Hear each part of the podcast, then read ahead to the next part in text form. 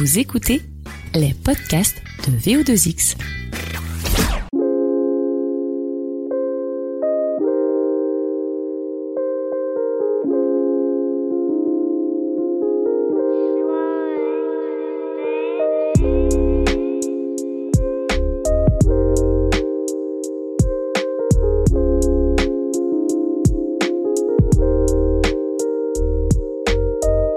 Nouvel épisode de parcours. Et une fois n'est pas coutume, on change un peu de, de registre, excite les journalistes pour une fois, on y reviendra. Mais cette fois-ci, on va se pencher sur le milieu, le monde du 7e art, puisque j'ai le plaisir de recevoir Caroline Anglade. Salut Caroline. Salut. Je suis ravi de te recevoir ici, chez toi en plus. Ouais, à la maison.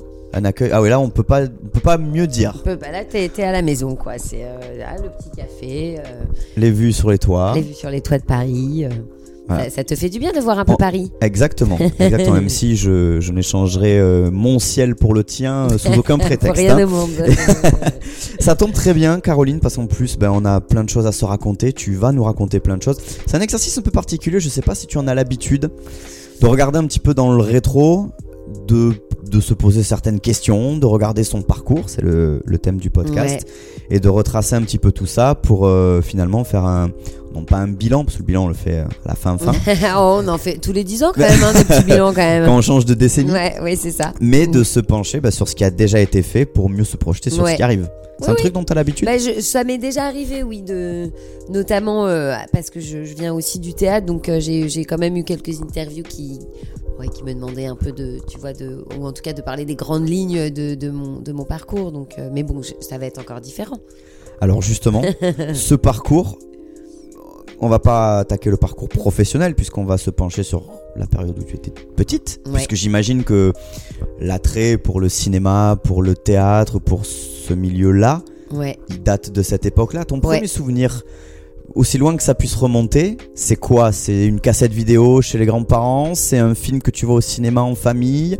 C'est un rendez-vous dominical à la maison où vous vous retrouvez tous sur le canapé On est sur quel type de souvenir là? Bah, il y a pas mal de souvenirs. euh, Non, moi, je- j'ai deux films qui m'ont marqué quand j'étais petite. Enfin, non, j'en ai même trois, en fait, qui m'ont marqué quand j'étais petite.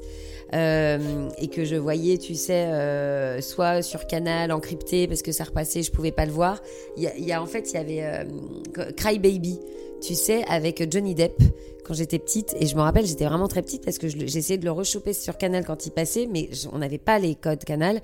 Donc, du coup, c'était crypté. Mm. Et je, j'étais tellement fan de ce film et de Johnny Depp que je le regardais crypté. Avec les. Avec les donc je Ah oui, il ne voyais rien, mais je devinais Johnny Depp derrière et j'étais comme une, comme une malade. Et il y a eu Cry Baby, Edouard Romain d'Argent, encore avec Johnny Depp, tu vois.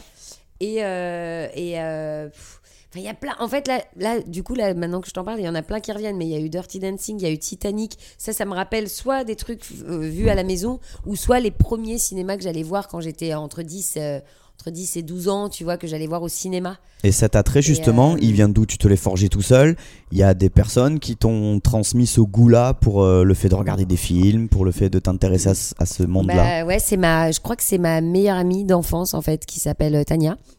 Et euh, on s'est rencontrés en primaire. Et elle, elle avait une passion folle pour le cinéma. Elle écrivait beaucoup aussi et petite. Et, euh, et c'est elle, elle achetait déjà, on avait déjà, elle avait déjà un abonnement, euh, je crois première à l'époque. Et elle était fan de cinéma. Et nous, on habitait dans le 17e, pas loin des Champs-Élysées. Et donc, on prenait le bus 31 pour aller tous euh, les week-ends au cinéma sur les Champs-Élysées. Donc, tu avais UGC Ciné Normandie, voilà. Et, et on allait là-bas tout le temps. Et c'est vraiment ma meilleure amie qui m'a donné cette envie. Et pourtant, j'avais une tata qui était, une tante qui était comédienne dans les années 60. Mais bizarrement, ça ne ça me vient même pas. euh, ou alors, euh, peut-être, euh, tu vois. euh, Inconsciemment. inconsciemment. Mais euh, celle qui m'a vraiment donné les moyens d'aller au cinéma, c'est ma meilleure amie. Ma maman, elle m'a, elle, emmenée plus jeune au théâtre. Donc de ma maman euh, est née la- ma passion du théâtre et de ma meilleure amie euh, la passion du cinéma. Mais Est-ce que tu te dis, alors, moi j'ai Chalon en Champagne, donc c'est là où tu. Ouais. C'est ça c'est hein là où je suis née et où j'ai vécu jusqu'à 8 ans. Voilà, donc est-ce que de Chalon en Champagne à, à Paris, tu te dis vite, ah, c'est quand même un métier que j'aime bien et que je pourrais faire Ou alors est-ce qu'il y a, tu sais, ce, ce genre de plafond de verre où on se dit, oh, c'est pas pour moi, c'est pour les grandes Ouais, ouais, dames ou les grands hommes ou voilà pour les grandes personnes. Ouais, ouais, ouais, bien moi, je sûr. me vois pas du tout faire ça parce que peut-être que dans ta scolarité, on va en parler ensuite. Est-ce que ta scolarité, elle est très vite tournée vers cet objectif-là Ouais. ou alors est-ce qu'il y a un autre euh, cursus plus Ouais. classique euh, Non, elle est assez. En, fait, je, je, je, je pense à ce métier depuis que je suis vraiment toute petite. Mais je crois que c'est en arrivant à Paris à 8 ans que ça commence vraiment à se préciser parce que de là. Euh, c'est assez tôt, ouais. À 8 ans, j'arrive à Paris et ma maman commence à m'en- à m'emmener régulièrement au théâtre, ce qu'on ne faisait pas à Châlons-en-Champagne. Il y a moins de théâtre là-bas. À Paris, tout d'un coup, euh, c'est vrai que euh, on, on- bon, voilà, on a accès beaucoup ouais. plus facilement euh, au cinéma, au théâtre, à la culture. euh, c'est plus large, en tout cas plus dense, plus riche. Donc, euh, et puis j'étais un peu plus grande déjà, mais donc on va régulièrement au théâtre, notamment au théâtre des variétés qui était tenu par euh, Jean-Paul Belmondo à l'époque. Donc je rencontre la famille Belmondo. Ma maman se rapproche du, du frère de Jean-Paul Belmondo, Alain. Et grâce à Alain qui tenait le théâtre des variétés, on a énormément euh, été au théâtre. Et là, j'ai rencontré des grandes figures comme euh, Pierre Arditi, avec qui j'ai joué récemment en plus, donc euh, je me suis pas privée de, lui en parler, tu vois, avec euh, euh, Villeray, euh, Belmondo. euh, j'ai vu énormément de gens euh, sur scène. Et c'est un jour, en voyant Thé à la menthe ou Thé citron, une pièce euh, qui est revenue là dans les années euh, 2000, que j'ai dit à ma maman, je, je veux faire ce métier. Donc c'est vraiment mon arrivée à Paris qui a, qui a changé, euh, qui, a, qui a tout changé, quoi. Alors, est-ce qu'il y a eu ce parallèle avec souvent ce qu'on dit aux sportifs? Fais tes études, passe Bien ton sûr. bac, passe ton brevet, et après on en reparle. Ouais, ouais, ouais, il y a eu, Il y a eu ça. Il y a eu ça de la part de ma maman qui m'a dit Ok, on s'inscrit. euh, donc très vite, euh, j'ai été en cours de théâtre, euh, dans des petits cours de Mm. quartier, dans le 17e et tout ça. Voilà, parce qu'elle me dit ok. Et à partir du moment où c'est devenu sérieux, où, où je lui ai dit maman, je crois qu'en fait, je veux, je veux vraiment en faire mon métier. Je me suis jamais dit que c'était pour les grandes personnes. J'ai tout de suite dit je veux faire ça euh, sans me dire qu'il y allait avoir forcément des des, euh, des obstacles ou je me suis dit que ça allait être easy. But no, no, no, no, no. Mais ça, tu le sais après. Mais du coup, j'y ai été, euh, tu vois, avec une certaine nonchalance et une certaine passion qui m'a. Je me suis pas posé la question. Je me suis dit, quoi qu'il arrive, je vais le faire et je le ferai. Parce qu'à ce moment-là, quand tu, quand, tu, quand tu es dans, dans ces cours de théâtre, on le sait, il y a, voilà, il y a plein de gens qui font du théâtre euh, parce qu'ils veulent découvrir, mais souvent il y a ce déclic, c'est pareil pour le sport, je fais beaucoup de parallélisme Mhm, parce qu'il y a mhm. plein de, Bah ouais, il y a plein de rejoint, hein. similitudes. Euh, c'est tes profs qui, peut-être pas vont te voir à toi, mais vont voir peut-être ta maman en disant elle est douée, la petite là, il faut persévérer parce qu'il y a quelque Ouais. chose, il y a un talent, il y a un truc à ouais, polir, il y a quelque chose de sympa. Pour, pour que toi tu puisses continuer à y croire vrai. aussi parce que si, si toi tu veux faire mais qu'on te dit Bien sûr. euh, Pense qu'on aux te- études. Ouais, ouais, ouais. Non, les études, c'est mieux, hein, non Euh, Ou chante. Enfin, Euh, c'est quelque chose d'autre, quoi. Mais euh, non, euh, si, euh, les cours de quartier, petite, c'est elle qui avait dit à ma maman, elle a quand même vraiment euh, quelque chose à, à faire là-dedans, quoi. Elle est, on sent, euh, euh, parce que c'était un cours un peu amateur, et elle dit, ah, euh, ouais, c'est vrai que Ca- Caro, on sent qu'elle a que, que c'est pas juste euh, une lubie comme ça, euh, on sent qu'elle a peut-être un truc à dire quoi. Et donc elle, elle a encouragé à maman à, à me faire continuer euh, les cours et après dans des trucs un peu plus, euh, voilà comme les, les cours Florent euh, qui étaient quand même aussi très très réputés à l'époque, c'était un peu les seuls dont on entendait parler en plus à l'époque, donc on a tout de suite suivi ce cursus là. Et, et après effectivement, c'est les profs qui te donnent envie, qui te qui t'encouragent en fait. Mais les cours Florent, je me suis retrouvée déjà dans un euh, de- de- dans- dans une école où il y avait pour le coup beaucoup plus de monde. Donc on se retrouve beaucoup plus vite noyé. Et là, euh, on commence à prendre conscience du, des gens, de, de tous ces gens qui veulent faire ce métier, de tous les corps de ce métier, parce que les cours Florent, ils t'appellent à la fois la, euh, la danse, ils t'apprennent la danse, la comédie, la réalisation. Enfin, il y a plein, il y a voilà, il y a, il y a du chant aussi non? du chant. euh, Exactement. Donc euh, ça, ça devient très très dense et tout d'un coup on se sent un peu noyé et c'est un peu comme si on était dans le microcosme de notre métier en fait. On se dit ah oui en fait ça va être ça aussi. Et là on est à quel moment? Et là les cours Florent je suis plus âgée déjà parce que j'ai commencé les cours je devais avoir 12-13 ans dans les cours de quartier Mhm. et après et même bien plus jeune à l'école où je faisais des cours de théâtre aussi mais sinon les cours Florent je suis allée quand j'avais 19 ans. Euh, Donc voilà. après le bac, Donc après le bac, donc j'avais non, j'avais vraiment tenu le, le truc. hein, le euh, deal j'ai- était respecté. Le deal était respecté. J'ai passé le bac, je l'ai eu. cool, heureusement, parce que je, je l'aurais pas recommencé si je l'avais pas eu. Enfin, je dis, bon, bref. Mais du coup, Ah, voilà. pas une étudiante. Oh euh, non, j'étais pas une étudiante assidue. C'est-à-dire qu'en fait, je savais tellement Oui. où je voulais aller. Et Mm. d'ailleurs, après le bac, j'ai entamé une. Euh, je voulais faire une, euh, un doc du spectacle. euh, C'était, ouais, un, art du spectacle, option cinéma. Et j'ai pas été au bout de mon doc parce que j'ai rencontré un metteur en scène quand j'avais 20 ans. Et, euh, et en fait, ça me demandait déjà trop de temps parce que je, je- on faisait déjà des mini-pièces dans un petit théâtre de Paris, enfin des pièces dans un petit théâtre de Paris. Et du coup, j'ai arrêté mon cursus parce que je savais Mm. que. Parce que tu as commencé déjà Voilà. à être dedans. Et donc tu dedans, disais ouais. que, oui, en arrivant au cours Florent, bon, évidemment, tu t'es dit, je suis au cours Florent. Donc Ouais. déjà, tu Ouais, franchis, tu franchis un step. Par contre, tu viens de le dire, tu découvres aussi que ben, il y a d'autres Bah, gens qui veulent seul, faire ce métier-là et que c'est compliqué. Et qu'au-delà, euh, oui, que c'est compliqué, qu'au-delà de l'attrait qu'on a pour ce métier, le peut-être le talent aussi, en fait, euh, il, il va pas, ça va être fait de plein de choses aussi, euh, de rencontres, de créer peut- peut-être aussi des troubles. Il va falloir trouver une, une- une- encore une autre énergie que juste de se dire ah tiens j'a- j'adore ça, j'adore être sur scène. Après, il y a tout à faire en fait. Et au cours Florent, on s'aperçoit qu'on est très très nombreux, qu'il va falloir euh, aller euh, chercher des castings, se faire un réseau. Et en fait, là, ça devient compliqué parce que parce que là, on rentre dans le vif du sujet. Donc, il y avait plein de petits castings qui étaient affichés souvent sur des tableaux au cours Florent.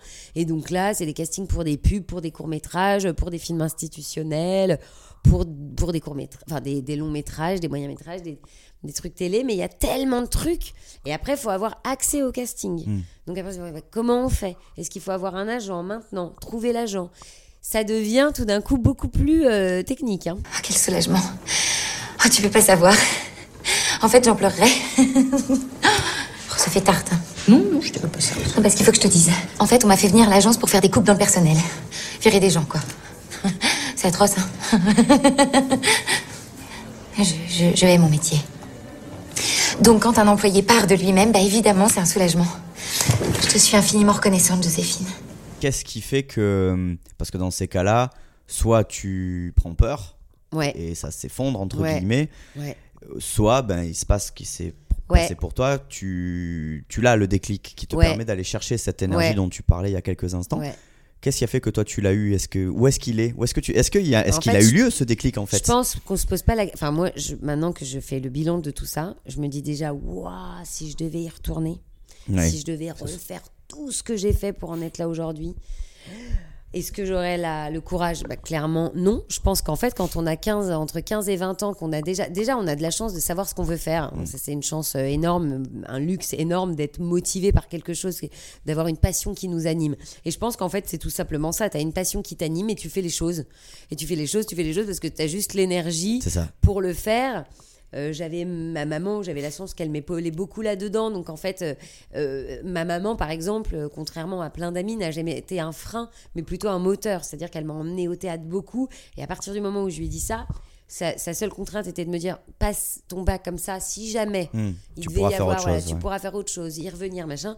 Mais en fait, elle m'encourageait. Et Même quand je perdais espoir, c'est elle qui me disait si, si, si, je le sens. Elle cherchait des castings avec moi. Enfin, elle était très, très, très euh, avec moi. Et ça, c'est une chance folle d'avoir son parent, euh, un de ses parents en tout cas, qui est très. euh, qui se sent aussi euh, animé de, de, de cette passion-là. Donc, donc voilà. Mais je pense que c'est juste la passion qui fait qu'on fait.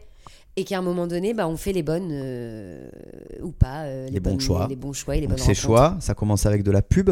Ouais. Du ça. thé- alors, tu- Alors, du théâtre du au théâtre. départ. Voilà, ça c'est vraiment le, le, théâtre, le théâtre. Mais, Ça, on va Ma- en reparler ouais. parce que j'ai une question par rapport à ça, par rapport au théâtre. Mais on mais va y revenir. la Mais il y a pub beaucoup de arrive théâtre assez tôt. et il y a de la pub. Ouais, et il y a de la pub. Et là, c'est les. Parce que là, euh, donc, du coup, tu t'inscris dans des agences de pub. Il y a plein d'agences de pub sur Paris. Et tu t'inscris. C'est moi mes premiers contacts au casting régulier.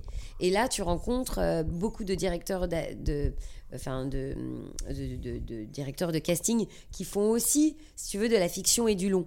Mais euh, qui font aussi. Qui, donc, faut en fait, C'est hein. comme ça que tu, voilà, qui, tu, crées un réseau comme ça. Et aussi beaucoup de réalisateurs, d'auteurs qui font aussi du long. Et donc, d'où l'intérêt aussi de la pub, c'est de rencontrer des gens de, de, de- de ton milieu. Et, euh, et de, en passant par la pub, après, euh, tu arrives à la fiction. Et en fait, j'ai fait euh, une cinquantaine de pubs, que ce soit sur Internet ou à la télé. Et j'ai rencontré à travers ça beaucoup de directeurs de casting qui après m'ont emmené euh, autre part. Et c'est comme ça que tu te crées ton réseau. En fait, moi, la pub, ça m'a fait déjà gagner ma vie, pouvoir poursuivre mes cours après, pouvoir euh, faire du sport. Enfin, ça m'a payé, euh, ça m'a payé ma formation en fait. Il faut aussi, oui, il faut aussi, il faut s'y préparer parce que j'imagine que quand tu arrives, t'as pas conscience que ça peut être une voie Ouais. et que cette voie-là, parce que ça peut, on peut se dire, euh, enfin peut-être que tu te l'as dit, ouais. oh euh, j'ai tourné pour euh, CIC Ah bah ou ouais, ouais. pour. puis parfois, tu fais des euh, pubs, tu fais, ah je sais même pas ce que tu quel, défends souvenir- vraiment, quel euh. souvenir t'en as? Est-ce que t'as un souvenir qui te revient là comme ça d'une de ces pubs là Euh, J'avais tourné une des mes premières, je crois que c'était le Medef. Tu vois ce que je veux dire? Le Medef, non, je me retrouve sur une pub du Medef, quoi, avec l'avenir d'une jeune fille qui se projette dans son avenir. Qu'est-ce que je vais pouvoir faire C'est marrant, il y a eu ça, mais il y a eu non, il y a énormément de pubs. En fait, je peux même pas, j'en j'en ai plein. J'ai fait Kinder Bueno, McDo, euh, mais j'en ai fait tellement. J'ai fait aussi des lessives.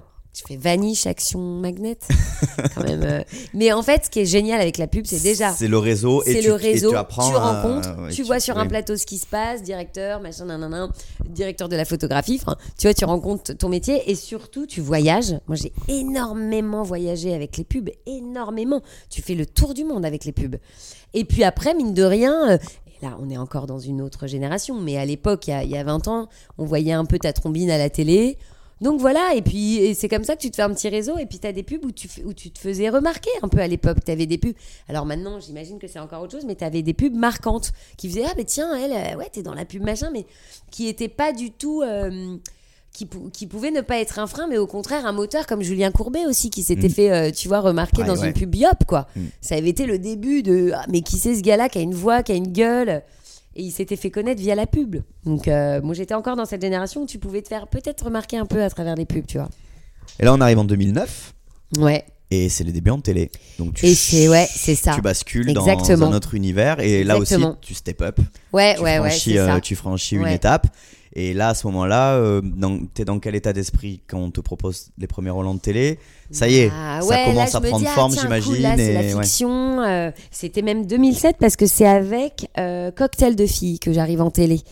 Et je crois que Cocktail de filles, c'est un de mes premiers trucs.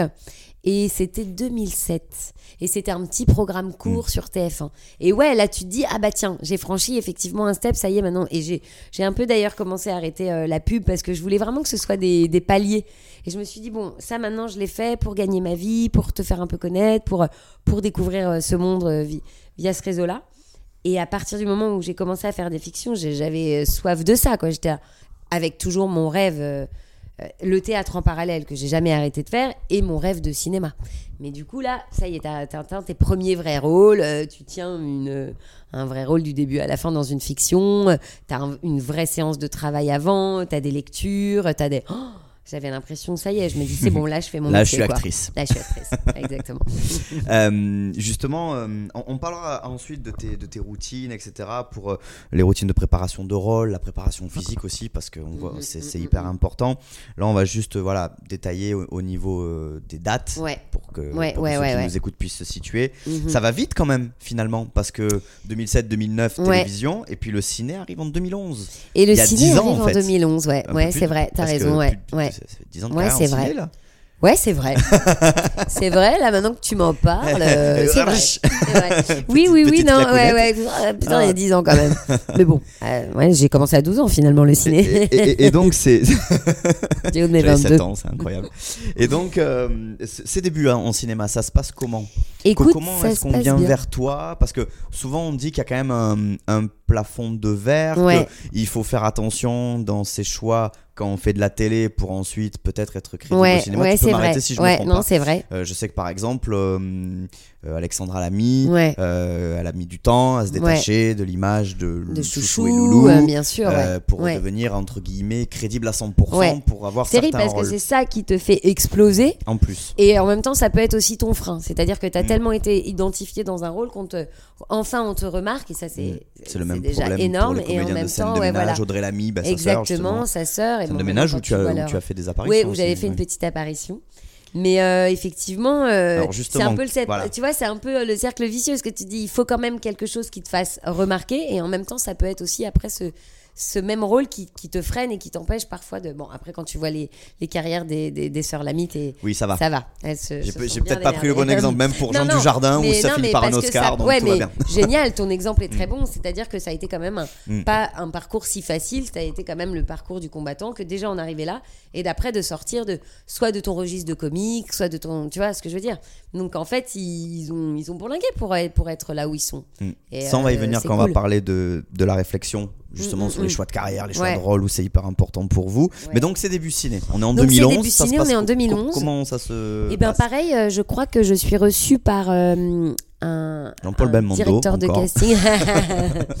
non, par un directeur de casting que j'ai vu beaucoup euh, en pub et qui là me reçoit pour, euh, je crois, 2011. Je sais pas si c'est bien ce- le même film dont tu parles, mais c'est un film avec Christian Clavier qui s'appelle On ne choisit pas sa famille. Et en fait, c'était un directeur de, de, de, C'est celui-là. de casting de Mm. pub, enfin que je voyais beaucoup en pub et qui m'a dit tiens là j'ai un long. Il cherche la coiffeuse de, de Christian Clavier. Euh, c'est ça vraiment ça c'est une scène qui débute tout le film. Et je dis bah, bah, génial et je dis bah j'y vais et ça le fait. Mais alors là. Non, mais je suis, euh, je, suis, je suis si heureux. Je me dis, non, c'est. Oh je dis, ça y est, là, Donc, tu ouais. passes un Eh casting. ben là, je passe un casting. Et puis, euh, on me dit, bah, je crois que tes essais ont plu. euh, et euh, alors, je dis, est-ce qu'il y a, je vais devoir revenir? Non, non, euh, on te donnera. Mais je- je- pour l'instant, tu as fait une très, très bonne impression. Et puis, tout d'un coup, on me rappelle pour me dire, c'est bon, tu as été choisi pour faire la, la coiffeuse, du, le rôle de la coiffeuse dans le film de, de- de Christian Clavier. Euh, bon, Christian Clavier, en plus, moi, je suis vraiment génération bronzée, splendide et tout. Donc. Euh, Qu'est-ce que tu veux? Je lui dis, bah ça y est, quoi, c'est bon. Ok, ça commence, le cinéma m'ouvre ses portes. Mm. Et, t- et t'as- t'as- et en fait, c'est que des petits trucs, mais à chaque fois, c'est tellement. Tout, tout est tellement. En fait, prend du temps à chaque fois, que ce soit le théâtre, les pubs, la télé, machin. J'ai l'impression que tout arrive euh, au bon moment, à point nommé, tu vois, où tu dis, bon, euh, ça n'explose pas du jour au lendemain, mais par contre, les, les, les, les marches euh, se montent au fur et à mesure, tranquillement. Voilà, j'ai l'impression d'a- d'avancer sereinement et du coup, à chaque fois, d'être prête pour faire ce que. La, pour, Pour l'étape d'après. pour l'étape d'après, exactement.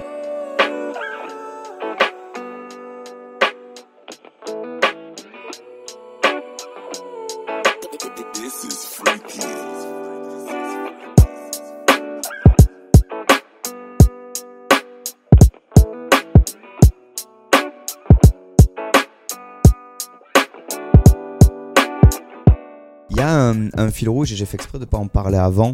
C'est euh, le théâtre. Ouais, Effectivement, puisque euh, euh, ça, par contre, vous le dites quasiment tous que peut-être ce métier-là, dans son sens le plus pur, ouais, ah ouais. c'est les planches, c'est la scène face à un public sur l'instant T. Mm, mm. Euh, Est-ce que même avec la carrière cinéma télé que tu peux avoir et que je te souhaite pour, Ouais. pour, le, pour le futur, ce fil rouge du théâtre, il sera toujours là, il y aura toujours de, de- Ouais. des apparitions dans un théâtre pour euh, Ouais, pourquoi pourquoi cette Et euh, là ça me manque, hein, je vais te dire. Quand on en parle, en plus, je- en ce moment, je commence à retourner au théâtre parce que j'ai un peu plus de temps. Parce que les enfants, bon, voilà, c'est un petit peu dur d'organiser tes soirées et tout ça. D'où même le fait d'avoir envie d'a- d'arrêter un peu parce que c'est c'est une c'est un tel rythme le théâtre. Mm. Moi, souvent, quand je vais au théâtre, c'était du mardi au dimanche. Quand tu as des enfants au bas âge, c'est difficile ce rythme-là. Donc là, volontairement, j'ai décidé de mettre une petite parenthèse et parce que parce que si j'étais très contente de tourner et d'avoir envie de profiter euh, des, tournages euh, et que j'avais envie de ça là maintenant. Mais là, je commence à retourner régulièrement au théâtre et je, sais que ça me manque. Maintenant, vu l'investissement que ça demande, c'est vrai que j'ai envie d'un rôle euh, voilà, qui, qui, qui me donne envie de m'investir autant. Et j'ai tellement fait de scènes, j'ai beaucoup fait de comédie au théâtre, pas que, mais essentiellement. Mais c'est vrai que là, pour y retourner, il faudrait vraiment quelque chose de, de fort, quoi.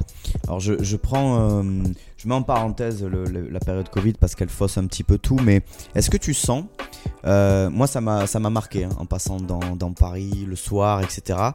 Je vois beaucoup plus de monde Ouais, devant les théâtres ouais, qu'avant, Ouais, qu'il y a 5, 6, Ah ouais. 7, 8 ans, ouais. euh, où Ah. peut-être le théâtre est un petit peu délaissé, Ouais. entre guillemets, hein, il y a toujours du monde dans les Ouais. théâtres, mais le- ça rajeunit, le public Ouais, se rajeunit, ouais. l'intérêt des gens s'élargit Ah. un peu.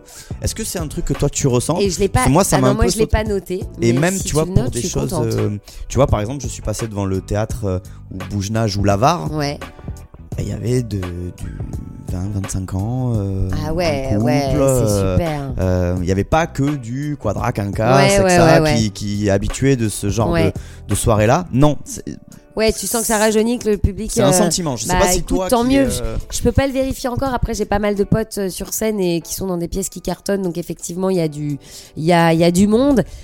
Après, euh, bon, le Covid a quand même euh, bien entaché tout ça. Tout ça, ouais, ça a été une période euh, quand même compliquée hein, Ouais, euh, pour les sûr. comédiens de théâtre, pour le théâtre, hein, pour le cinéma, enfin pour tout. Mais, mais là, euh, moi, en tout cas, j'ai été au théâtre récemment et, euh, et c'est vrai que l'âge, euh, là, je te rejoins là-dessus. On était une, enfin, en fait, il y avait tout. Il y a, ça vraiment, ça allait de 7 à 77, tu vois. Mais c'était euh, euh, peut-être une, euh, oui, bah alors tant mieux si ça redonne au aux gens euh, Mhm. l'envie, tu vois, d'aller euh, de, de voir du spectacle vivant, quoi. Je pense qu'il y a besoin de consommer besoin de aussi ça, beaucoup quoi. là, Ouais. en ce moment. et d'art et de, ouais. Il y a un parallèle que nous on fait souvent quand on parle avec des personnalités de télévision où on dit que si tu as fait de la radio, tu vas réussir en télé. Alors que si tu n'as jamais fait de radio, que tu n'as fait que de la télé et que tu vas en radio, ça va être dur pour toi. Ouais. Est-ce que dans le domaine, dans ton domaine, si t'es bon en théâtre, Ouais, tu vas être bon forcément sur un plateau ouais. Est-ce que la réciproque est vraie, pas vraie? J'aimerais bien avoir ton, ton, Euh, ton non, avis là-dessus. Là, vraiment, pour le coup, euh, C'est vraiment tous deux les chemins choses différentes. Venise, quoi. Ouais, ouais, parce que, hum, tu, en tout cas, on n'est évidemment pas obligé de passer par la casse-théâtre pour faire du ciné. Ça se vérifie euh, plein de fois, tu vois. Après, t'as des, des acteurs et des comédiens qui se, euh, qui, qui brûlent les planches et qui se démarquent vraiment sur une scène et qui existent moins euh, à l'écran. Et inversement. Inversement, euh, à l'écran, des gens qui prennent toute la lumière et qui sur une planche euh, s'effacent un peu. euh, c'est c'est quand même deux approches différentes. Euh, moi, je suis tellement heureuse d'avoir eu cette formation euh, parce que euh, en fait, t'apprends tellement de choses via le théâtre. T'apprends à être en esprit d'équipe. Euh, après nous, moi, nous, en plus, on était dans des toutes petites salles, donc on montait nous-mêmes le décor, on se maquillait, on fabriquait nos costumes. C'est vraiment à l'ancienne, quoi. On faisait tout. Après, j'ai été dans des trucs un peu plus euh, avec plus de moyens. Donc là, on avait nos maquilleuses, nos costumières, euh, c'était vraiment génial. En tout cas, euh, moi je sais que je suis tellement heureuse d'être passée par ça et je dirais à n'importe quel jeune comédien, apprenti comédien, de passer par euh, par la formation du théâtre, par euh, par une scène, par euh, ne serait-ce que pour apprendre euh, les textes, euh, la culture française, tout ça. Et euh, enfin pas que française d'ailleurs, hein, euh, Shakespeare de passer par les tout, ouais. voilà euh, toutes les cultures, mais en tout cas de de, de s'approprier les textes aussi, de lire des beaux textes. De bon après. Malheureusement, on est tous Mm. inégaux face à ça et la scène ne garantit pas le cinéma, le cinéma ne garantit pas la, la scène. Bon, là, c'est vraiment tous les des parcours très très différents. hein.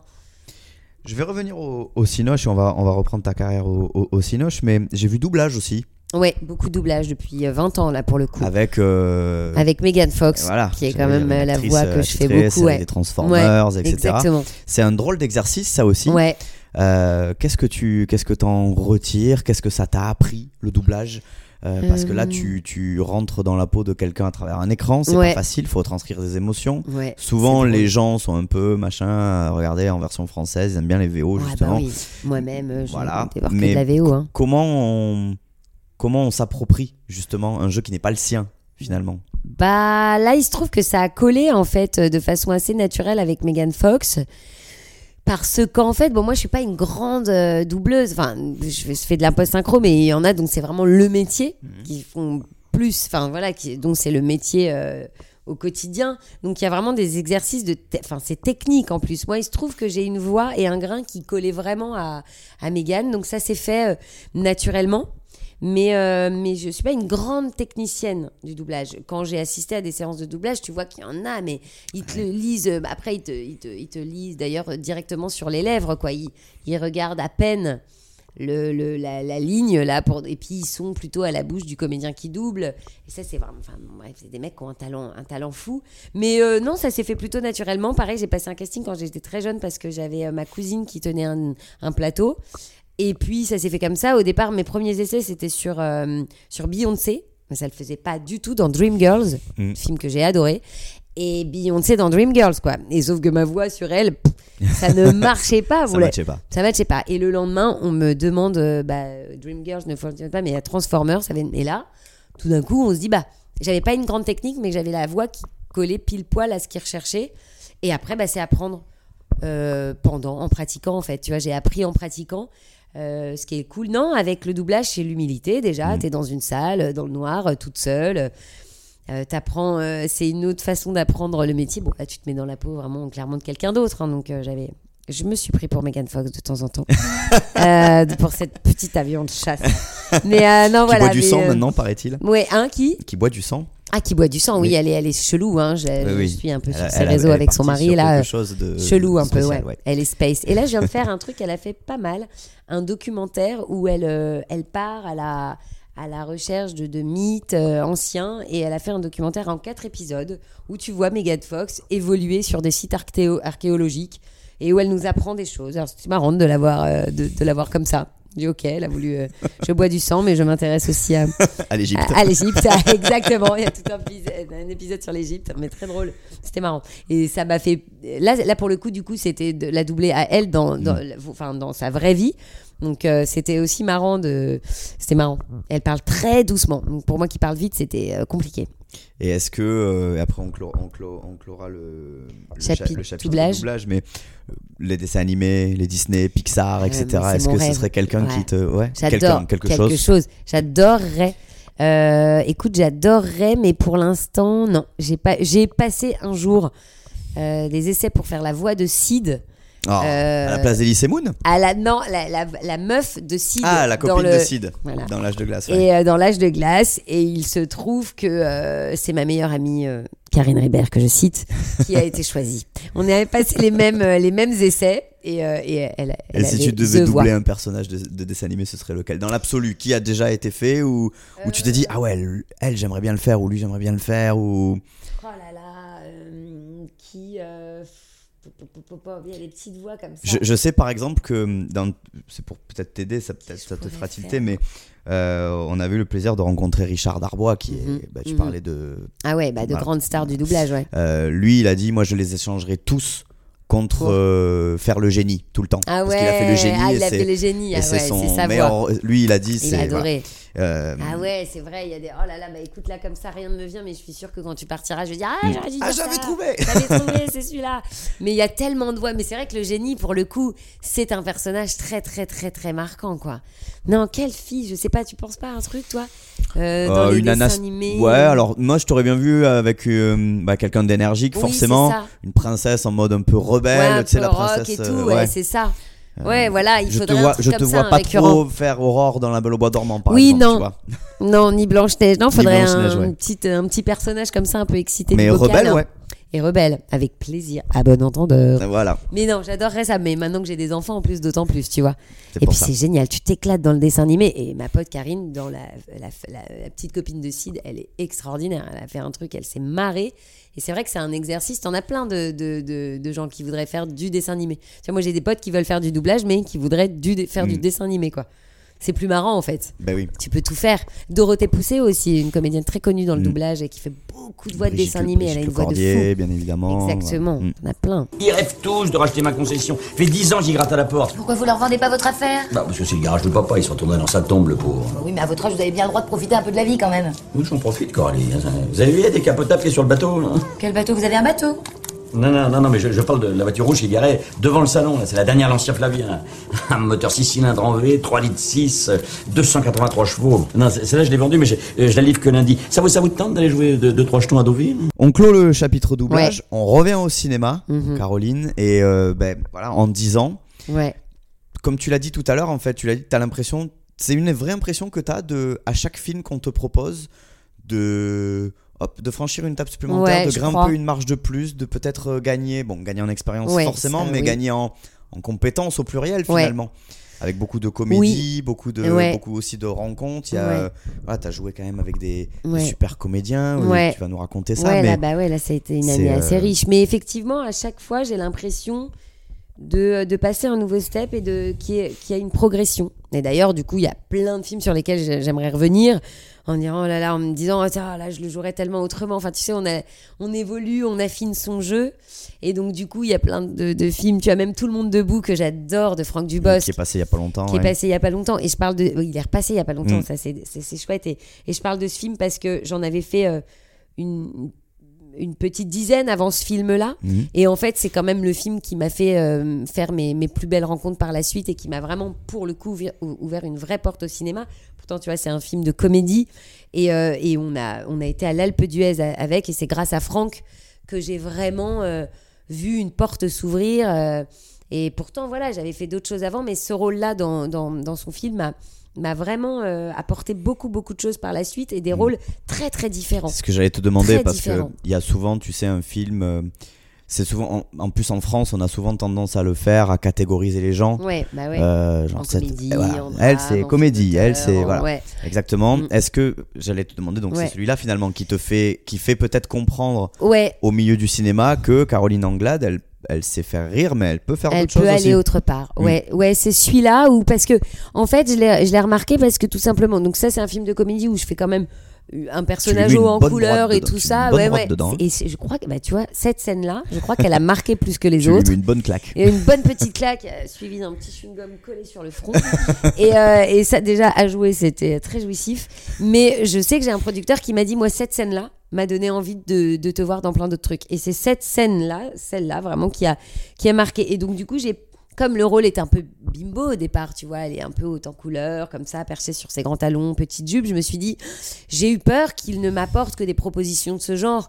Et en vrai, euh, après ça, on m'a proposé euh, une violoniste, euh, on m'a proposé bah, de, de, rejoindre l'équipe qui avait fait barbecue dans Plancha avec quand même voilà, un gros gros casting. On m'a proposé de faire un film familial. Mais en tout cas, on ne m'a pas... je, je ne suis pas tombée dans ce genre de rôle, tu vois. Enfin, et que j'adore. Et que j'adore. Tu vois, c'est pas genre, je critique pas et j'adorerais pouvoir euh, continuer à faire ce genre de rôle. Mais je veux dire, on m'a pas catalo- catalogué dans un registre. Il m'a ouvert plein de choses. Je vois que vous faites attention à votre ligne. Oui, je prépare un marathon. Un marathon? Euh, oui, en spectateur. Je, je préfère être en forme pour tenir toute la journée. Puis surtout, je suis moins lourd à pousser. Et donc, vous, vous êtes auxiliaire de vie, c'est ça? Oui. Enfin, au chômage. Et vous, vous travaillez? Ah non. Moi, je peux pas, je suis handicapé. Bah, et alors, c'est pas parce qu'on est handicapé qu'on fait rien? Vous êtes marié? Ah non. Puis c'est difficile dans mon état. Il faudrait quelqu'un de... de très altruiste, peut-être. Hmm. Ou qui aime les gens? Aussi. Moi, je suis pas très mariage non plus. Je préfère les relations éphémères. Pas d'attache, pas de projet, pas de faux espoirs, pas de mensonges inutiles. Banco. Ah, je veux dire, qu'est-ce que vous faites ce soir? Ce soir, je vais à la patinoire avec des potes. Oh, le patinoire, moi, je fais pas de mètre. Enfin, Sauf avec des pneus neige. non, mais de toute façon, on y va entre jeunes. donc, euh. Et c'est euh, là où je voulais en venir, c'est que euh, dans le choix d'un rôle, quand on t'envoie un scénar, quand on te propose un film ou, ou une série ou quoi que ce soit, j'ima- j'imagine même pas la torture de se dire, ok, alors si je dis oui, Ouais, où je vais Qu'est-ce que je risque ouais. Qu'est-ce que ça va Ah ouais, toujours. Tu fais un tableau plus Ouais, moins, tu sais. euh, c'est vraiment comme ça, en parce que au final, c'est toi que tu mets en avant aussi. Ouais, bah oui. Bah Pas c'est vraiment un peu. euh, Y a- y a de bon, quoi à se faire de des cheveux blancs, quoi. que c'est un petit peu comme ça. En plus, ce qui est très déroutant pour moi, c'est que pour le coup, euh, quand j'ai fait ce métier, j'avais pas de, j'avais envie de tout faire, de tout jouer, de, de pouvoir euh, chercher différentes émotions, différents ressentis, et je me sentais aussi à l'aise. Et c'est vrai, hein, dans la comédie que dans le drame. J'avais envie d'exprimer plein de choses à travers le, le drame. Après, moi, je me suis dessinée, j'ai souvent caché. euh, parfois, tu, tu caches un peu. euh, ah bah tes, tes souffrances et tout, euh, enfin via l'humour, tu camoufles beaucoup de choses par l'humour, donc donc je me suis un petit peu euh, dirigée euh, naturellement vers ça. Mais ce qui est bien aussi parce que du coup ça te donne un emploi, c'est très bien d'avoir un emploi pour être au départ identifié, remarqué. Euh, et puis par contre après c'est faut, faut aller casser ça. C'est-à-dire que oui c'est vrai que je me suis euh, un peu euh, fait découvrir là-dedans, euh, euh, mais mais t'espères qu'il y a des gens qui seront un peu plus malins pour voir ce qui se cache derrière. Et donc moi je me suis jamais posé la question en fait quand je regarde un rôle, quand je lis un scénario. je me pose pas la question de dans quel genre je suis. C'est juste, oh là, est-ce que ça me passionne? Mm. Est-ce que ça me fait vibrer? Est-ce que j'ai envie de le jouer? Est-ce que cette équipe me, me motive? Que cette histoire me motive? Et j'y vais. Et tout d'un coup, j'entends, ah oui, mais attention Caroline, parce que là, là, tu as fait beaucoup de comédie, il va falloir t'identifier ailleurs. C'est il va c'est falloir... surtout, c'est en fait les gens autour Et de c'est toi. les gens, c'est le monde extérieur Mm. qui fait que tu dois tout d'un coup choisir. Euh, euh, puis choisir par rapport à l'image que tu vas dégager. Donc c'est même plus une question de choix artistique, c'est une question de attention. Il va falloir être stratégique parce que si tu veux aller là, tu peux plus faire ça. Mais moi, au départ, quand Mm. Et tu fais ce métier, tu te poses pas la question. Et pourquoi je pourrais pas tout faire? Et cette année m'a permis de me dire, bah, je crois qu'en fait, comme il y a eu des gens plus intelligents que d'autres, ou en tout cas plus curieux, eh ben, j'ai eu la chance de pouvoir euh, passer d'une comédie à un drame. Et je n'ai fait que ça, que toute l'année, j'ai pu faire ça. Alors après, j'ai eu de- des, drames, des drames, des rôles plus importants dans, la, dans, dans le drame euh, au- à la télé, qui, qui offre ça aujourd'hui aux comédiennes, de tout âge d'ailleurs. Ça, c'est plutôt agréable aussi. Mais j'ai l'impression que, que ça y est, je commence à. Je, commence, je, crois- je pense que les gens sont en train de comprendre que, que voilà.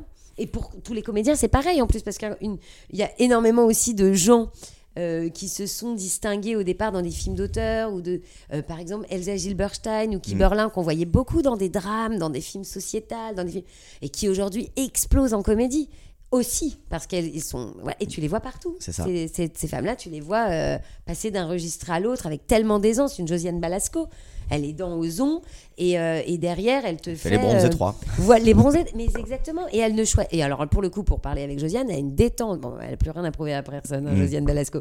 Mais il y a une détente absolue. Elle, elle fait ce qu'elle a envie de faire. Et elle est magnifique. Tu, tu parlais donc là de Josiane Balasco, de Franck Dubosc. euh, il faut avoir des mains tendues à un moment donné dans, Ouais. ce, dans ce milieu, comme dans tous les milieux. hein, ça c'est une évidence. Qui t'a tendu la main à toi dans- là-dedans Qui t'a permis de par les conseils, par euh, par le fait de te faire confiance, par Ouais. tout ça Qu'est-ce qui t'a euh, Bah, qu'est-ce qui t'a euh, fait Qu'est-ce qui t'a aidé à monter les Bah, il y a- en fait, il y a des directeurs de casting aussi, beaucoup. Je pense à deux, trois directrices de casting qui m'ont qui m'ont aidé parce qu'ils croyaient en un certain euh, potentiel et eux justement n'ont jamais voulu me cataloguer dans aucun euh, et, euh, et, et m'ont donné du coup les, les opportunités de passer les castings par exemple Coralie Amédéo m'a donné l'opportunité de passer le casting de Franck Dubosc et elle elle m'a ouvert des grandes portes parce que du coup je rencontre Franck et derrière il se passe plein de choses et Franck m'a rappelé d'ailleurs euh, il y a pas longtemps pour faire un film avec lui à ses côtés et derrière ça Bruno Chiche m'appelle pour faire la Scala Mm. aux côtés de Yvan Attal et de Pierre Arditi Miu Miu Pascal Arbillot je fais une violoniste un rôle magnifique donc voilà c'est c'est des rencontres comme ça des rencontres que j'avais faites à 20 ans en fait et c'est des directeurs de casting qui t'emmènent à des réals voilà, donc en fait, faut pas négliger les gens que tu rencontres. euh, Il y en a plein, en fait, plein. Il y en a plein qui m'ont donné ça. On va, on va élargir ensuite avec. euh, tu tu l'as un peu abordé, mais le, ce milieu-là, la communication, l'image aussi, surtout en 2022. Mais euh, fais-nous un petit tuto accéléré là, euh, parce que euh, je pense que ça va beaucoup intéresser ceux qui nous écoutent. Euh, quand tu reçois un scénario, comment ça se passe? Raconte-nous un petit peu ce truc-là, où entre le moment où on te propose quelque chose et le moment où tu acceptes, ou pas d'ailleurs. Ah ouais.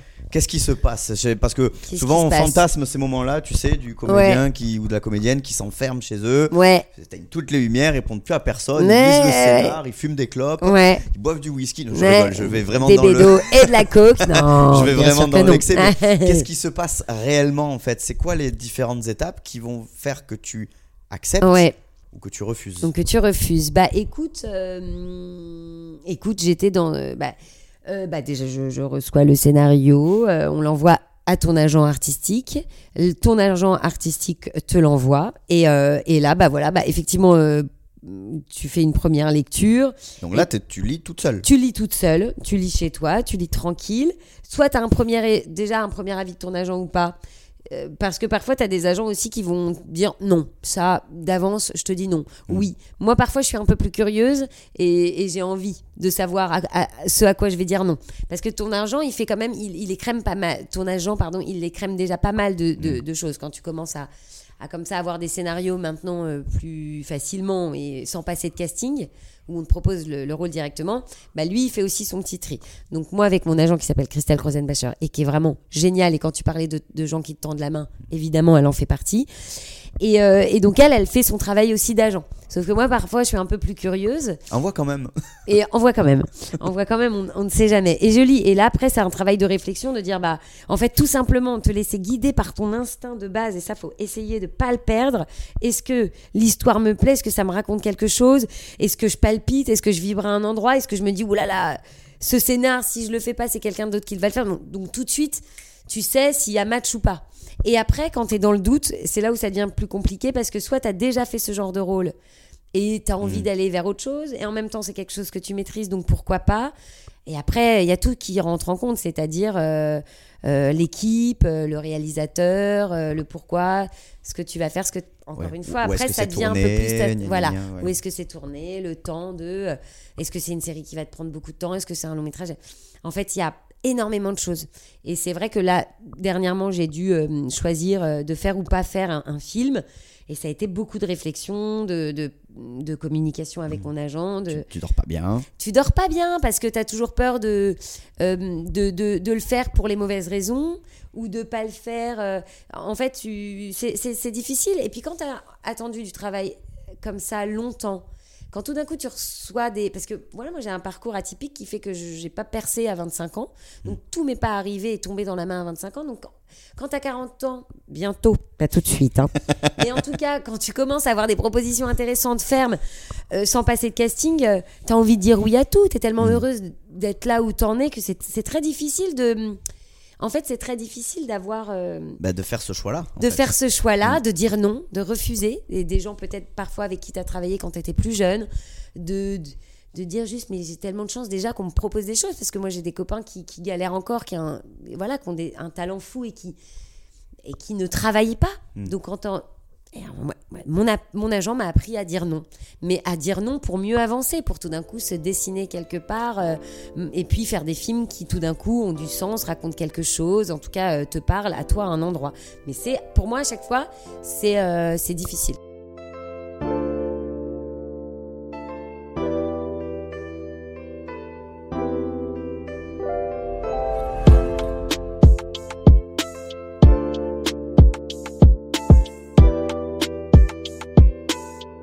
Tu as peur ou est-ce que tu y penses de, de. Alors, je le prends en exemple parce que c'est l'exemple le plus marquant Daniel Auteuil. Ouais, oh là là, Daniel que j'adore. Qui a, fait des, qui a fait des films extraordinaires, hein, mais qui a refusé les deux Les- plus gros succès du cinéma français. Intouchable, je crois. Et bienvenue chez les Ch'tis, les deux. Et bienvenue Voilà. chez les Ch'tis. bon. Est-ce que c'est un truc qui te fait flipper de te dire, euh, justement, ça, Ouais, si jamais ça pète, ouais. j'ai. Oh là là. Je. Bah t'as Bon, je toujours sais que peur lui, de. ils s'en foutent Ouais, peu, parce hein, que Daniel, euh, quand tu vois. Genre, Daniel, c'est mon pote. Ouais, parce que Dani, Danou, tu Dani. vois, Dani me disait hier, Caro, arrête.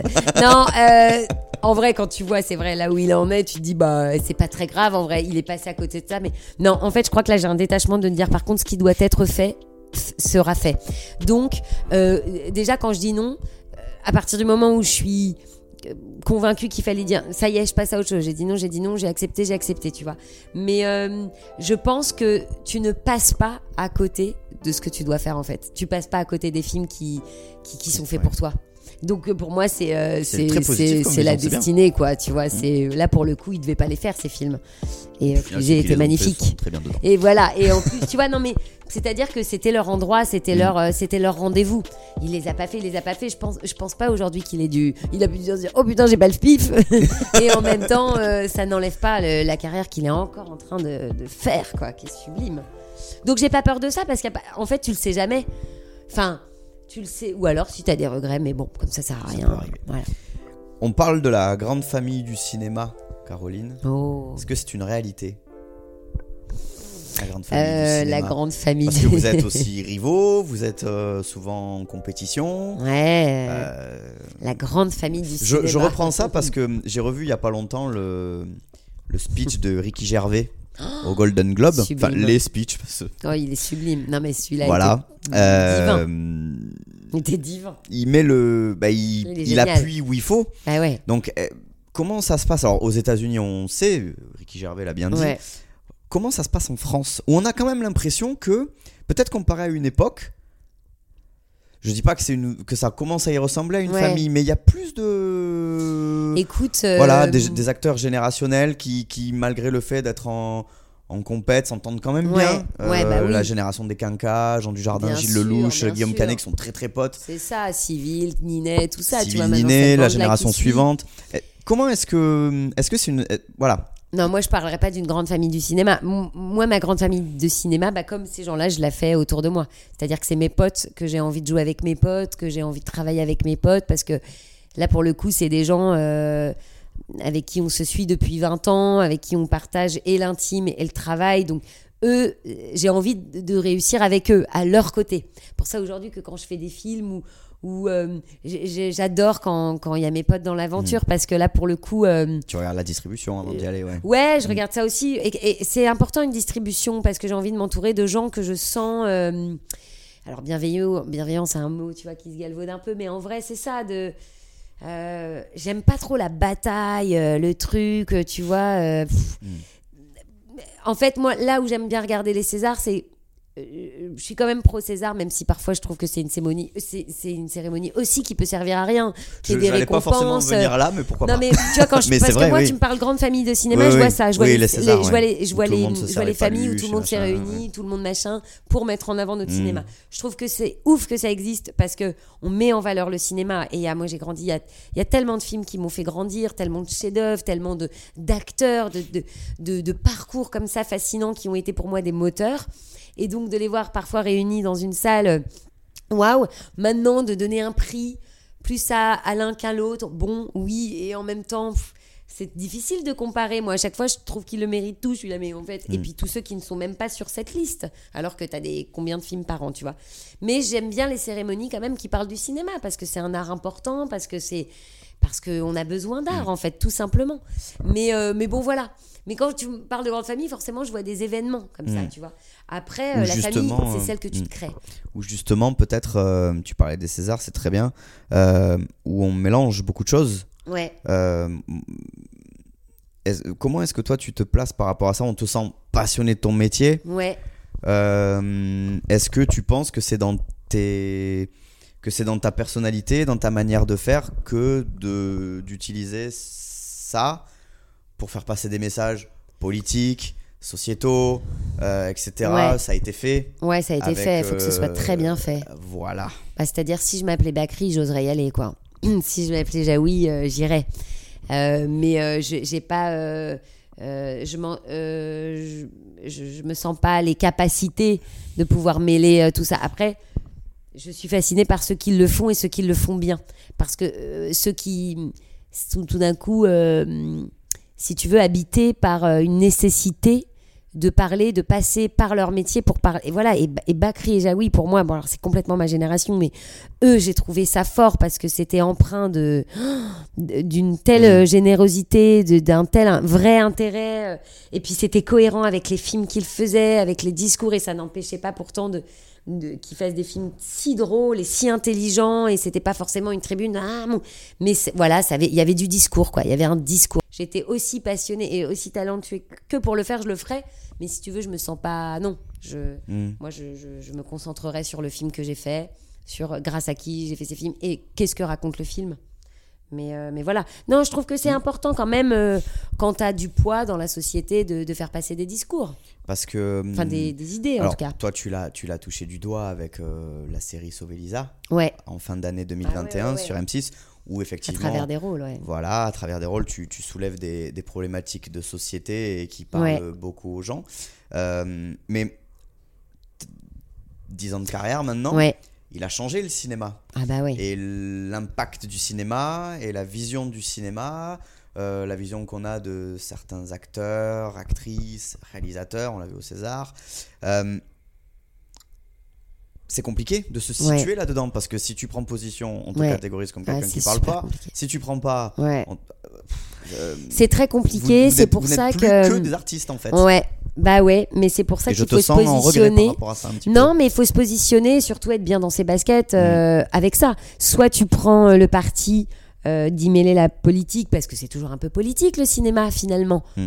Euh, bah, moi là, quand j'ai traité de la maltraitance ou, ou- ou- ou récemment du viol conjugal, parce que on a fait un très très beau film qui s'appelle Après le silence sur le viol conjugal. On s'est super renseigné avec le, le réalisateur sur, sur le sujet dont on parlait. On était méga investis, hyper connectés à ce qu'on faisait parce que on- parce que c'est voilà, c'était c'est pas un film en l'air qu'on fait, c'est un film qui, qui parle de voilà où il y a des chiffres derrière, où il y a une réalité. Euh, et donc on s'est beaucoup documenté et tout ça. Donc forcément, là, amener ton discours à ce que tu tournes, c'est c'est logique. Après, euh, bah tant pis pour pour ceux euh, que ça dérange. Maintenant, toi, tant que tu es bien dans ce que tu dis, dans ce que tu transmets, et, et, et- et tant que tu sais pourquoi tu as fait ce film, euh, quelle peut être la portée, voilà. Enfin, à un moment donné, le regard des gens, de toute façon, tu peux pas plaire à tout le monde. Donc, à un moment Et sans donné. tout euh, mélanger, parce que souvent. et sans ça, tout le- mélanger. Mais c'est vrai que parfois, il y en a qui sont à côté, Mm. mais qui sont à côté et en même temps, c'est plein de sincérité. Tu vois, euh, t'as Sophie Marceau quand elle fait son discours sur le tapis là et qu'elle se plante un peu et que c'est ça va dans tous les sens. Bah, je me dis, oh, ok, bon, un peu à côté et en même temps, elle me touche énormément d'avoir essayé Mm. de, de dire quelque chose, d'y mettre quelque chose parce que ça part d'une de, de sa grande sensibilité. Tu te dis, bah, elle a tenté un truc. Et au moins, euh, voilà. Et puis après, on s'en fout. De toute façon, maintenant, euh, tu sais, ça, pa- ça passe en une Elle semaine. a plus grand chose fini, à quoi. prouver non plus. elle, Ouais, et puis elle a façon. plus grande chose à prouver. non, mais voilà, puis tu fais les choses avec ton cœur, ça Mm. passe, ça passe pas, c'est bien accueilli, pas bien accueilli. Et puis une semaine après, tu seras sur un autre dos. Maintenant, avec les réseaux, euh, tout va très vite. Bah, justement, tu me fais une passe décisive là. wow, les Euh, réseaux Parce que là, ça y est, tu, tu, bah, de- tu l'as dit, tu es de plus en plus visible, on te voit à l'écran, le petit, le grand. Il y a la gestion euh, professionnelle, mais il y a la gestion aussi de toi, de ta personne, les Ouais. réseaux sociaux, Ouais, le rapport aussi un petit peu à la célébrité, je m'entends, hein, euh, à la reconnaissance. ah là, ouais, Voilà. ouais, ouais. Euh, comment est-ce que tu gères ça?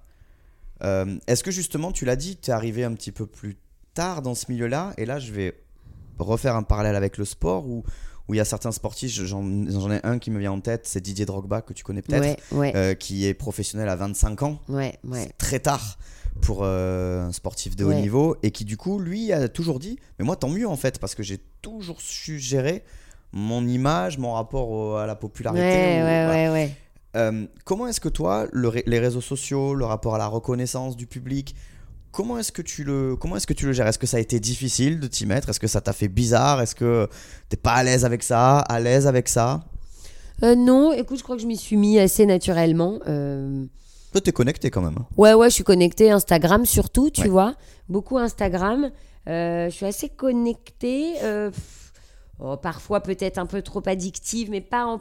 Bah, c'est quand même quelque chose. Oui, tous les jours, je, je, je- Oui. tu vois, je fais des stories régulièrement. mais ça reste dans un Mais ça reste dans un cadre. un- Enfin, Mm. c'est assez cadré. J'essaye aujourd'hui que ça devienne que professionnel, même si deux, deux, trois fois, parfois, tu peux mettre tes potes ou une petite story de famille vite fait. euh, Bah, pour ceux qui te suivent, en fait, ton public, hein, tu, tu- tu alimentes un petit peu parfois pour, euh, pour livrer euh, un petit peu plus de choses. Ça me va quand ça reste dans le dans l'intimité de mes proches aussi, et tu vois, jusqu'à une certaine mesure où je où je vais pas euh, chercher à, à trop en montrer non plus, en tout cas dans le respect de l'autre tout le temps. Et euh, après, euh, écoute, ça fait partie un peu du, du, du business, quoi. Enfin, du business, de, hein, de ton propre Mm. petit business à toi, tu vois. C'est une façon aussi de, de faire ta propre promotion, Mm. de, de ton autopromo, de parler de ce que tu fais, de...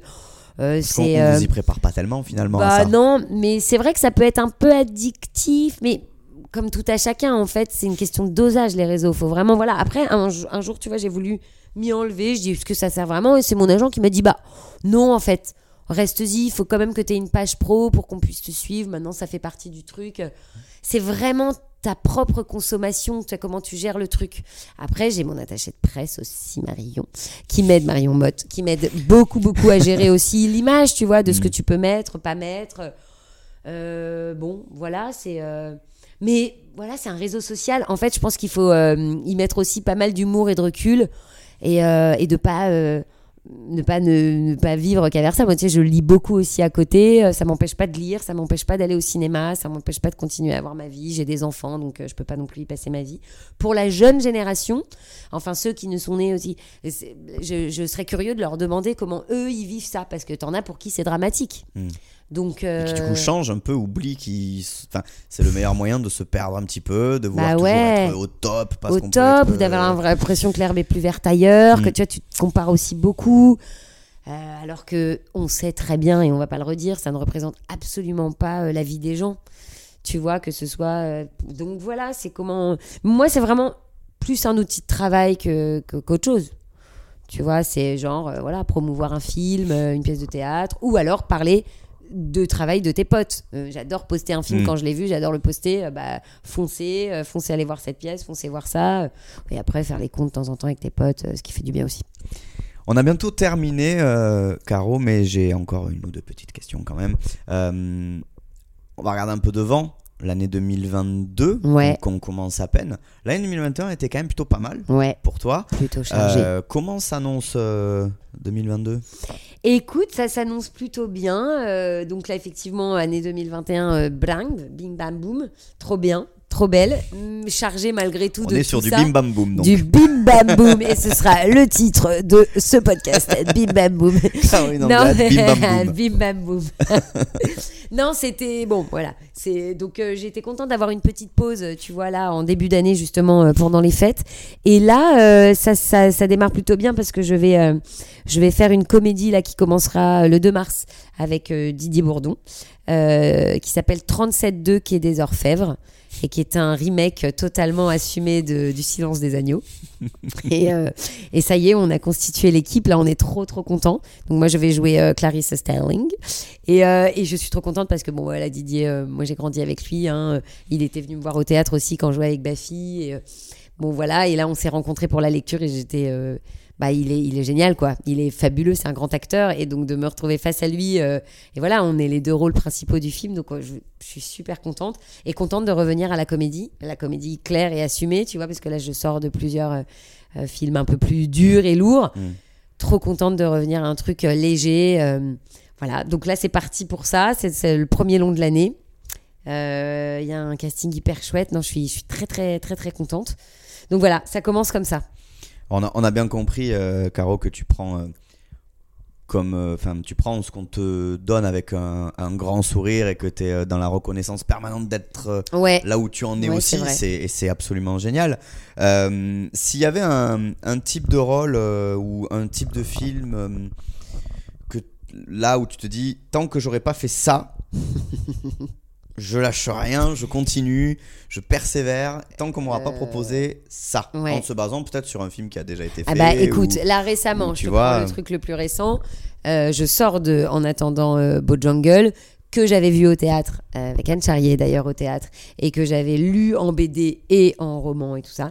Et je suis sortie de là. J'ai trouvé la, la prestation de Romain Duris et de Virginie Fira tout à fait, voilà, assez folle, magique. Et j'ai appelé mon agent et je lui dit voilà, Je veux ça. je, je, je veux- en tout cas, je, j'aimerais aller vers ce genre d'univers. Euh, la folie aussi, ça me parle. Et, euh, et du coup, je lui dis, waouh, là, tu vois, ce genre de rôle, là, ça me fait des frissons. Là, waouh, bon, j'imagine ne pas être la seule comédienne à avoir envie de ça. Il y a plein de choses, hein, mais là, je te parle du Mm. le- le- la, la chose la plus récente. Mais cela dit, j'ai appelé mon agent. Il y a eu un appel à l'univers et j'ai un super pote avec qui j'ai fait une pièce de théâtre qui a, il y a longtemps, qui s'appelle Rita où on l'aime, où on la quitte, qui était une de mes plus belles pièces que j'ai jouées, en tout cas un rôle que j'ai adoré jouer. Et donc Thomas Walsh euh, écrit court- un, court métrage. Et il m'a proposé le rôle euh, principal de son court métrage et qui aborde la folie. Et, euh, et c'est euh, deux, deux âmes errantes, deux amoureux, on ne sait pas trop, on les voit évoluer. Et euh, voilà, on va s'apercevoir que je peux pas en dire plus, mais en tout cas, ça aborde la folie, le thème de la folie. J'appelle mon agent, je dis putain, message à l'univers reçu. Je dis que je veux aller. Et là, à travers un cours, je vais déjà aller exploiter ce, Mm. ce genre de rôle, tu vois. Donc toi, c'est pas euh, super Et, euh, héroïne, c'est pas Black Widow, Non, c'est non, pas, euh, c'est pas, toi, c'est les La folie les zinzins. Les zinzins Ah, Évidemment, il y a plein de rôles que j'aimerais aborder, mais, mais là, ça a touché un Mm. endroit particulier où, en tout cas, c'est. Ouais. Ou, ou même, tu sais, quand je vois. euh, moi, je me rappelle d'un film qui m'avait marqué à l'époque avec euh, Adjani, euh, Camille euh, Claudel. Ou à la fin, avec Depardieu d'ailleurs, ou à la fin, ça déjà, à l'époque, j'étais vraiment très jeune et ça m'avait marqué ces états-là, quoi. Ces états maîtrisés, non maîtrisés, qu'on ne maîtrise plus, qui nous dépassent. Oui, puis la folie. Et en plus, dans le monde dans lequel on est aujourd'hui, Qui est fou. qui est fou, et ben en vrai, euh, on est tous, on n'est pas loin de, de tout ça. En tout cas, de pét- le pétage de câble, tu vois, le moment de non-retour, le truc où tout d'un coup tu ne maîtrises plus.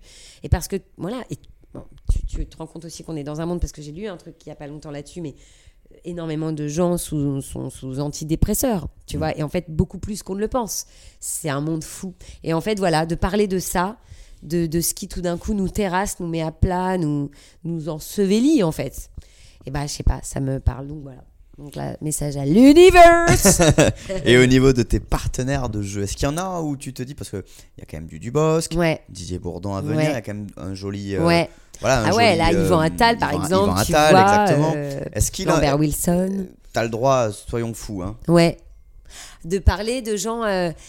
Euh, bah, écoute. euh, Aussi bien féminine que masculin, euh, ou des acteurs qui te touchent, qui soient anglo-saxons. Ah, il y en a français. plein qui me touchent. Il y a bah, alors euh, Ricky Johnny Gervais. euh, Qui je va venir tourner en France, Johnny Ah, Depp, si tu veux. Johnny Oui. Leonardo. Dans le futur Maïwen, ouais. Maïwen. Ah bah alors Maïwen, tu vois, Emmanuel Berco, Maïwen, Auteuil, on en parlait, mais Mm. c'est quelqu'un que j'aime énormément. Vincent Ladon, Kiberlin. Euh, pff, après, il y a aussi toute la nouvelle génération, parce que Catherine Deneuve aussi, j'avais une passion pour Catherine Deneuve. Mais, mais en fait, je vais te dire, il y en a tellement. Mm. Euh, Magimel, de Pardieu. Magimel, euh, je sais pas pourquoi, c'est quelqu'un qui me... Mais il y en- mais il y en a plein. Et là, je te cite un peu l'ancienne génération, mais il y a aussi toute la nouvelle. Euh, tous les jeunes acteurs, par exemple euh, Asia Herzi, si je le prononce bien, j'adore ses films, j'adore son cinéma, j'adore cette actrice. Euh, mais il y en a plein. En fait, je, je vais au cinéma tout le temps et à chaque fois je me dis mais waouh. Et il y en a qui disent pareil de toi aussi, est-ce que tu en as conscience? Ah oui, mais qui sont-ils? Ah bah, Appelez-moi les gars. ah bah écoute, je sais pas. Il y a ce cas, côté, euh, parce que là, ça y est, 10 ans, 10 ans, déjà 10 ans de carrière, ça va continuer. ouais. Tu peux aussi, euh, alors je sais pas si c'est une envie que tu as, mais cet esprit de transmission, Ah oui. Euh. Ah bah ça j'adorerais.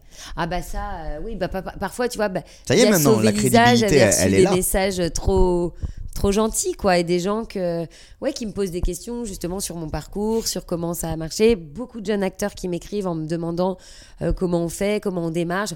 Bon voilà, dès que je peux, on peut pas répondre à tout le monde à chaque fois mais dès que je peux donner un un conseil ou tu vois ou une idée, euh, je ça fait plaisir aussi. Ouais, ça fait plaisir quand on quand on te prend comme euh, euh, comme peu, je, je dirais pas jusqu'à exemple mais qu'en tout cas tu peux être une Pourquoi référence pas pour quelqu'un Si, voilà. tu vois de dire ah bah tiens toi qu'est-ce que tu as fait? J'adore ce que tu fais j'ai- ouais ouais ça fait toujours plaisir bah moi j'ai tellement de, de gens comme ça qui m'ont donné euh, de l'envie si tu veux qui m'ont forgé qui m'ont oui donc c'est cool si euh, si ouais. ouais ouais très bien it's okay Merci Caroline. merci à C'était très toi sympa. Thomas merci bah, beaucoup écoute, euh, ça, euh, c'est bien de regarder un petit peu dans le rétro. Ouais, ouais, c'est pas mal. Et là, tu te dis, Tain, ça fait longtemps quand même. hein. Waouh. Ok. À très bientôt. 25 ans, les gars. Bisous. Retrouvez les podcasts de VO2X sur Apple Podcasts, Google Podcasts, Deezer et Spotify et Ocha.